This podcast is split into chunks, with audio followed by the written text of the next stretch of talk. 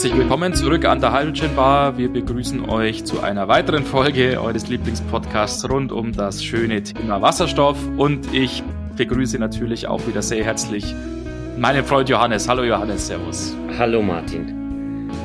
Ich hoffe, es geht alles gut bei dir und wir haben ja. gut für ein Gläschen an der Bar ist läuft's immer gut, gell? so gut es einem mit 36 Jahren halt gehen kann. Ich meine, man hat die besten Jahre hinter sich, aber. ja. gut, reden wir nicht davon. Sondern vielleicht besser dann doch über das Thema Wasserstoff. Außer ja. wir finden irgendwann mal einen äh, Altersrungsexperten, der uns sagt, dass man mit Wasserstoff äh, weniger altert, gell? Ja, aber bis dahin ja. geht es noch um die äh, industrielle Anwendung. genau. Und heute ähm, ja, haben wir uns überlegt, wir haben ja in der Vergangenheit schon einige Folgen oder Episoden aufgenommen, die so ein bisschen Einführungscharakter hatten. Ich kann mich erinnern, wir haben diese Folge mit dem Schiffsverkehr gehabt, wir haben diese Flugzeugfolge gehabt, aber eins ist uns noch ziemlich so irgendwie ja, durchgerutscht, kann man sagen. Und das ist eigentlich ungerecht, weil die Wasserstoffanwendung in diesem Bereich ist tatsächlich ziemlich weit fortgeschritten. Nicht so weit wie im, im, im Straßenfahrzeug, aber doch ziemlich weit. Und mhm. es geht um den Schienenverkehr. Genau. Da gab es im letzten Jahr eine, eine wahnsinnig große Meldung oder große Pressemeldung. Da wurde nämlich der erste wasserstoffbetriebene Triebzug so ein, so ein kleiner äh, Schienenbus, äh, würde man wahrscheinlich früher oder hätte man früher gesagt, in Betrieb genommen und äh, verkehrt seitdem in, im Norden von Deutschland im normalen Regelverkehr. Ich glaube, es ist zwar noch so ein Demonstrationsprojekt, aber ähm, es ist schon so gedacht, dass das eines, ein Serienprodukt ist. Es wurden auch schon daraufhin dann mehrere zehn, wie nennt man das, mehrere Dutzend Aufträge an die, die Firma ähm, gegeben, die den äh, Zug gebaut hat. Ähm, das war oder ist Alstom. Und ja, seitdem nimmt es mehr und mehr Fahrt auf.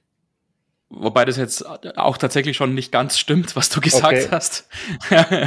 Dieser Probebetrieb da im Norden von Deutschland, so rund um Bremerhaven und Bremerförde mhm. ist eigentlich schon wieder auch beendet. Ist schon wieder beendet. Ähm, lief tatsächlich jetzt, ähm, äh, sage und schreibe, also 530 Tage lang mhm. und ist aber auch ähm, so im ersten Quartal vom letzten Jahr auch tatsächlich schon wieder ausgelaufen und beendet worden. Aber es war ein ziemlich erfolgreiches Projekt. Es gab zwei Triebzüge, die auf dieser Strecke eben unterwegs waren. Eine Streckenlänge pro Runde von 240 Kilometern ungefähr. Mhm. Ähm, und an diesen 530 Tagen sind diese beiden Züge also mehr als 180.000 Kilometer weit gefahren. Und weil das tatsächlich so erfolgreich war, ist jetzt auch sehr konkret geplant, ab dem nächsten Jahr, also 2022, eine Aufstockung auch hinzukriegen auf mhm. 14 solcher Triebzüge und dazu ist auch jetzt der spartensche Erfolg für eine Wasserstofftankstelle in Bremerförde, so dass die direkt auch vor Ort dann auch direkt schön betankt werden können und es nicht so eine mehr oder weniger provisorische Lösung war, mhm. wie es jetzt bei diesen Versuchszügen der Fall war. Ja, ist ja beeindruckend. Also hier in China vergeht die Zeit irgendwie in einer anderen Geschwindigkeit. Ja, genau. Ich hätte geschworen, dass das letztes Jahr der Fall war. Oder diese, diese Pressemeldung. Aber ja. vielleicht war das auch die Pressemeldung, dass es erfolgreich abgeschlossen worden ist. Und ich habe das irgendwie falsch, falsch eingeordnet. Ja, es war schon letztes Jahr auch nochmal in der Presse, weil dann diese Triebzüge auch überführt worden sind und an diversen anderen Orten jetzt auch noch ein paar so Testfahrten ja, absolviert okay. haben. Und da gab es dann Orte in Deutschland, wo da Testfahrten stattgefunden haben und auch in Holland und auch in Österreich. Und deshalb mhm. waren die dann schon jetzt immer mal wieder auch im Gespräch. Ähm, vielleicht kam es daher. Ja, genau. Die Frage ist natürlich, warum überhaupt Wasserstoff im, im Zug? Wir haben doch da diese so elegante Lösung von der Oberleitung, würde man ja denken. Das ist ja, ja. wirklich ähm, emissionsfrei. Damit kann man dann den, den äh, Ökostrom direkt einspeisen und der Zug nutzt den und äh, erzeugt lautlos den Antrieb und es ist wahnsinnig angenehm für die Passagiere. Warum jetzt mhm. Wasserstoff? Ja, völlig richtig, natürlich. Ähm, so denn eine Oberleitung vorhanden ist, ist es natürlich eine sehr, sehr schöne Lösung. Aber es ist tatsächlich so, Stand heute sind nur ungefähr, ja, so gut 60 Prozent des Netzes elektrifiziert beziehungsweise mit einer Oberleitung ausgestattet und ungefähr 13.000 Kilometer, nämlich der ganze mhm. Rest, sind eben nicht elektrifiziert. Es gibt Pläne, so bis 2025 mit dem Elektrifizierungsgrad auf 70 Prozent zu kommen, aber es geht extrem, extrem langsam. Mhm. Also es gibt so einen jährlichen Zubau von 60 Kilometern ungefähr. Mhm. Also das heißt so gut wie nichts. Es ist ja auch wahnsinnig äh, teuer, diesen ja, äh, so Strecken ja. zu elektrifizieren. Und wenn man also weiterhin jetzt jedes Jahr 60 Kilometer elektrifizieren würde, dann dauert es natürlich noch Ewigkeiten, bis die fehlenden 13.000 Kilometer elektrifiziert sind. Und ähm, insofern ist die Elektrifizierung nicht die ultimative Lösung, wohl. Mhm. Aber trotzdem gibt es natürlich das Ziel, Treibhausgasemissionen oder CO2-Emissionen abzusenken. Und wenn es nicht über die Oberleitung möglich ist, ja, muss man eben nach einer Alternative Ausschau halten. Mhm. Gerade für solche Strecken, die eben nicht so oft befahren werden. Ich denke da an die typische deutsche Nebenstrecke, wo der ja. Zug eben vielleicht alle zwei Stunden fährt oder dreimal am Tag. Mhm. Und da lohnt sich es natürlich dann nicht mit irrsinnigem Aufwand eine Oberleitung zu installieren, ja. sondern man kann eben dann entweder solche Wasserstoffzüge nehmen oder die Alternative ist natürlich wie bei den Fahrzeugen Batteriezüge. Problem bei den Batteriezügen ist natürlich, dass die Reichweite da sehr beschränkt ist, weil mhm.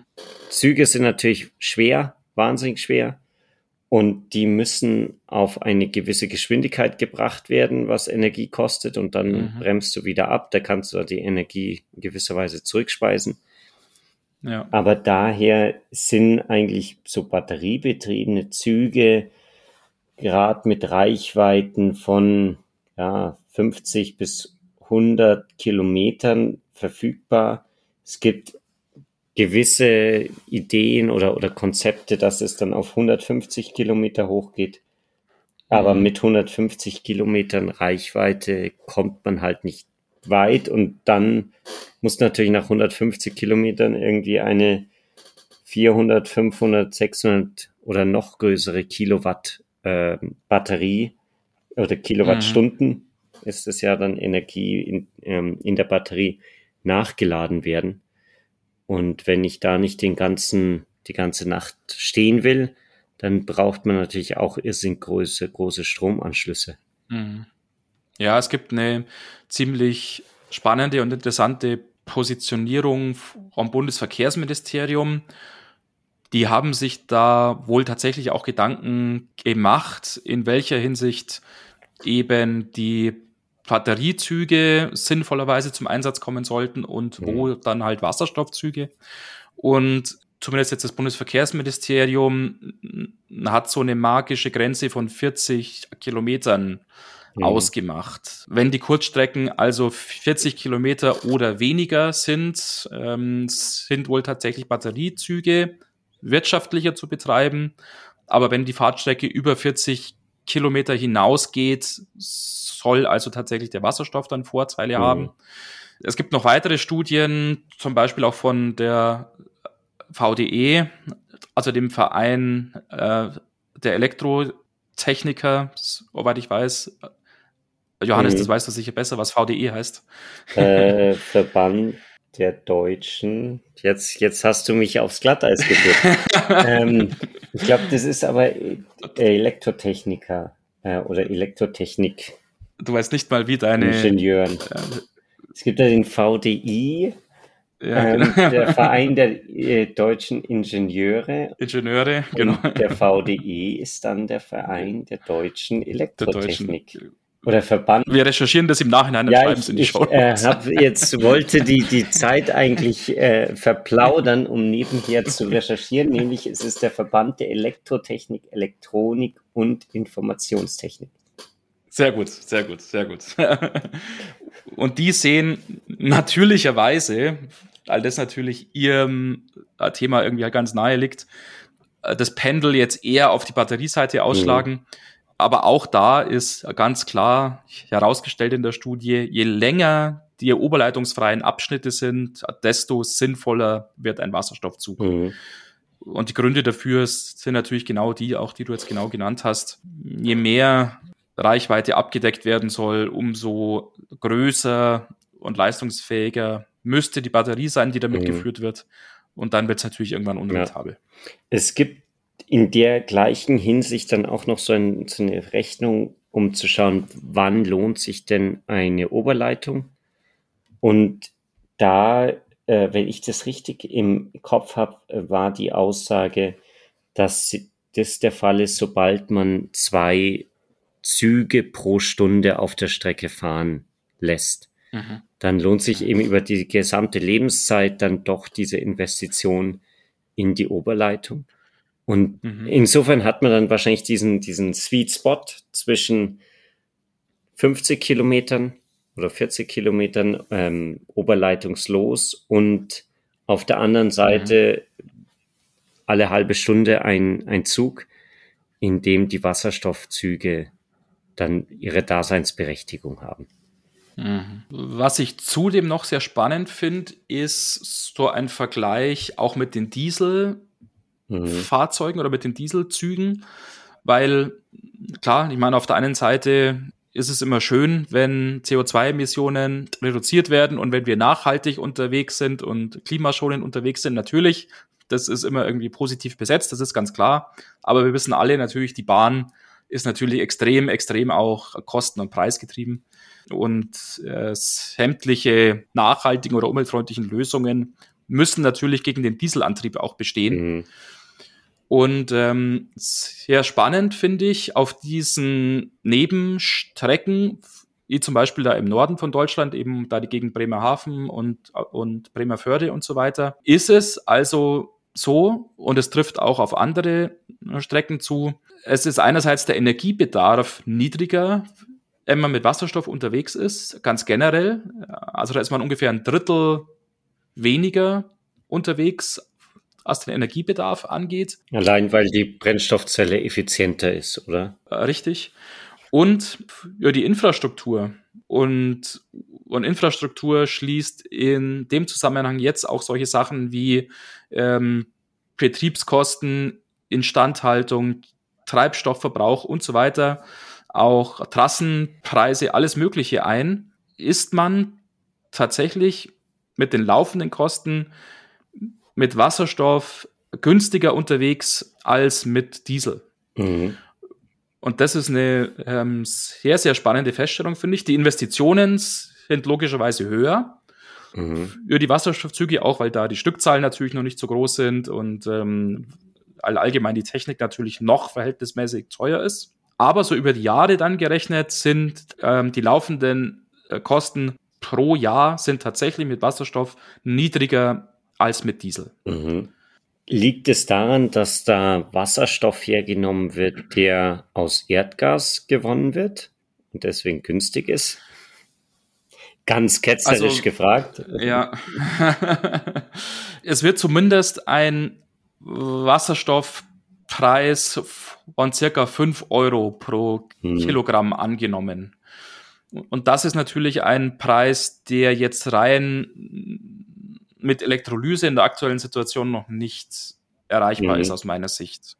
Allerdings, wenn Nell natürlich jetzt ihre, genau. Umse ihre genau. Strategie umsetzt, ja. dann ist es ja bald soweit. Ja. Genau, genau. Das heißt, wir sind nicht mehr weit entfernt, auch diesen Preis mit Elektrolyse sicherstellen zu können. Aber ich gehe jetzt einfach mal davon aus, ähm, so wie es aktuell jetzt gerechnet ist, ist für die Bahn jetzt sozusagen halt Wasserstoff, Wasserstoff. Und wo der herkommt, ist erstmal jetzt sekundär sozusagen. Mhm.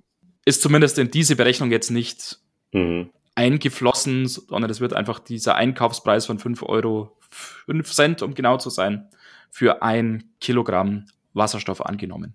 Mhm. Und es ist auch ähm, ziemlich äh, vollständig sogar dahingehend auch, dass die Subventionen für Diesel auch sogar mit reingerechnet sind. Mhm. Ja, das heißt, es ist also wirklich nicht schön gerechnet oder sowas, sondern eine realistische Betrachtung oder Aufstellung. Mhm. Ähm, und es kommt trotzdem raus, ähm, die laufenden Kosten für die Wasserstoffinfrastruktur eben sind ungefähr 0,78 Millionen Euro im Jahr und für Diesel ungefähr eine Million Euro im Jahr. Gut, also da hat man dann im Prinzip wirklich schon eine Anwendung, die sich auch ohne Subventionen heutzutage rechnen würde. Mhm. Ja, ja. Und das ist natürlich ein ermutigendes Zeichen.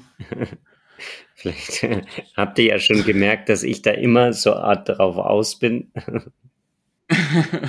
also, dass wir jetzt endlich mal sowas finden. Ähm, ja, genau. und, ja, das stimmt schon. Man tut sich schwer, sowas zu ja. finden, aber es scheint jetzt in diesen, klar ist es ein spezieller Fall, weil es geht um diese Nebenstrecken mhm. und so weiter. Ja, natürlich.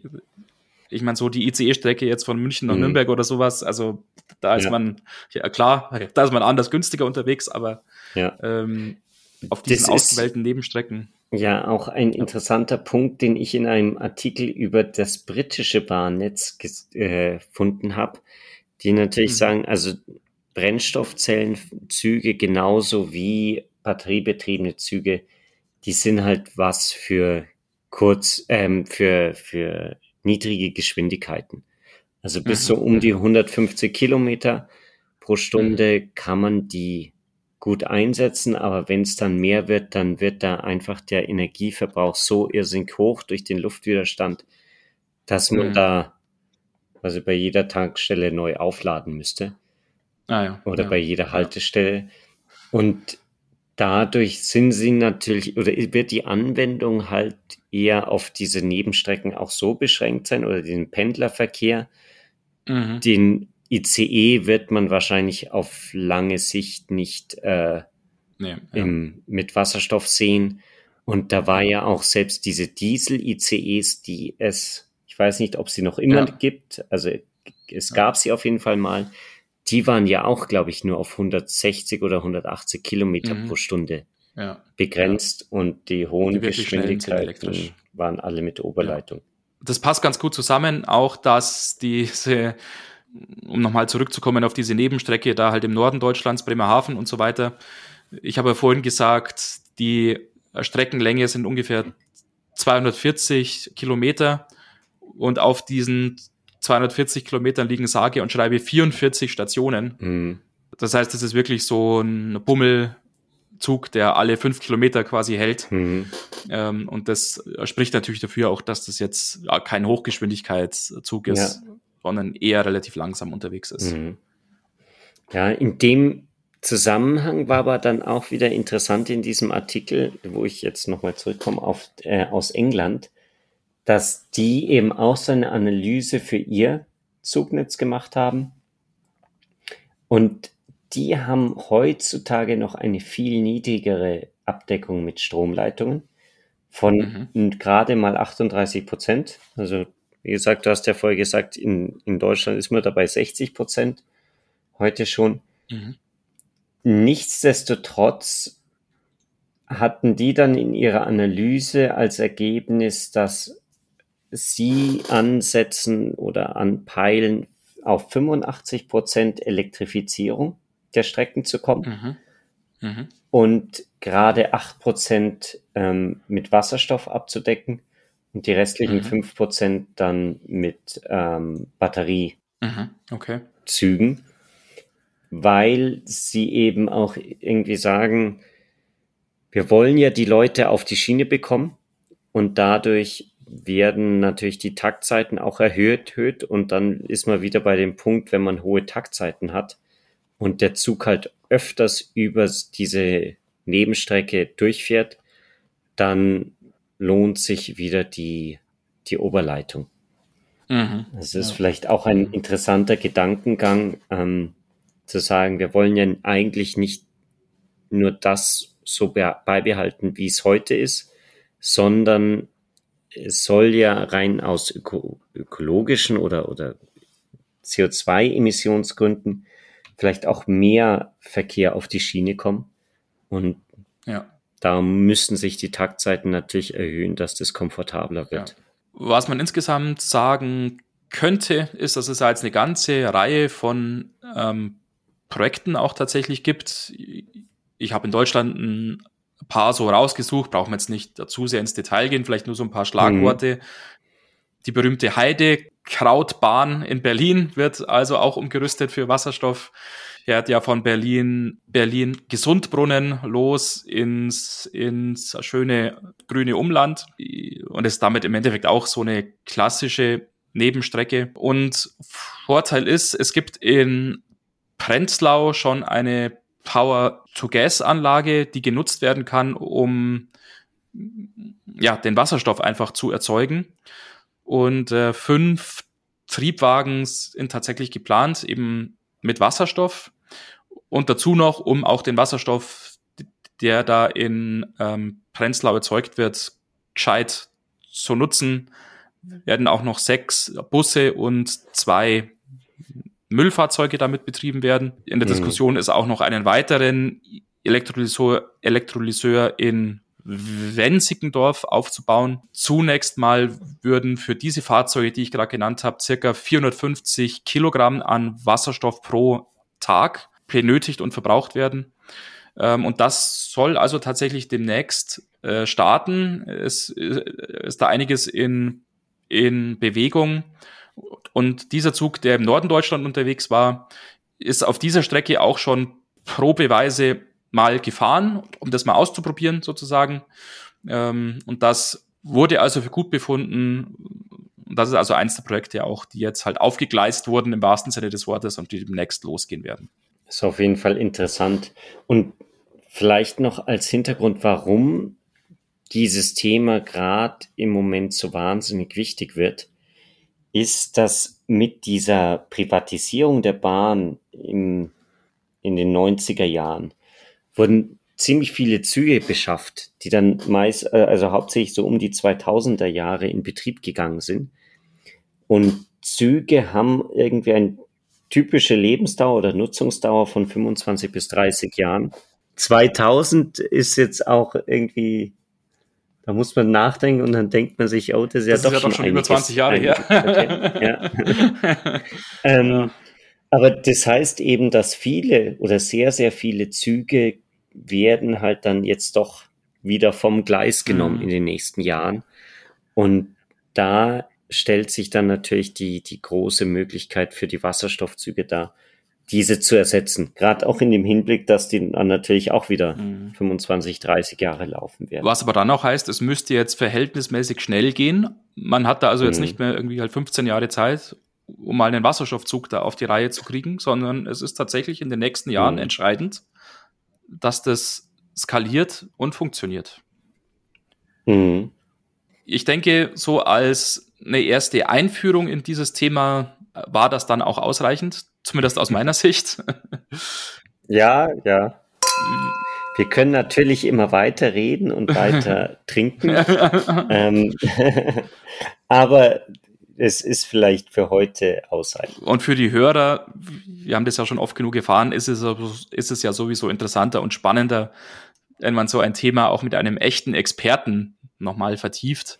Und das ist jetzt genau. unser Ziel oder unser Antrieb, ähm, einen solchen Experten auch hier zum Interview mal zu bitten. ähm, und mhm. dann, glaube ich, können wir da auch noch mehr in die Details gehen. Ja, werden wir auf jeden Fall machen. Sehr gut. Damit danken wir euch wieder fürs Zuhören. Wir wünschen euch eine schöne weitere Woche.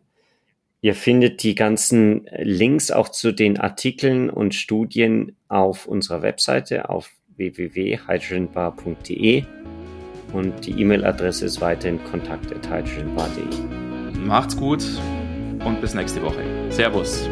Ciao.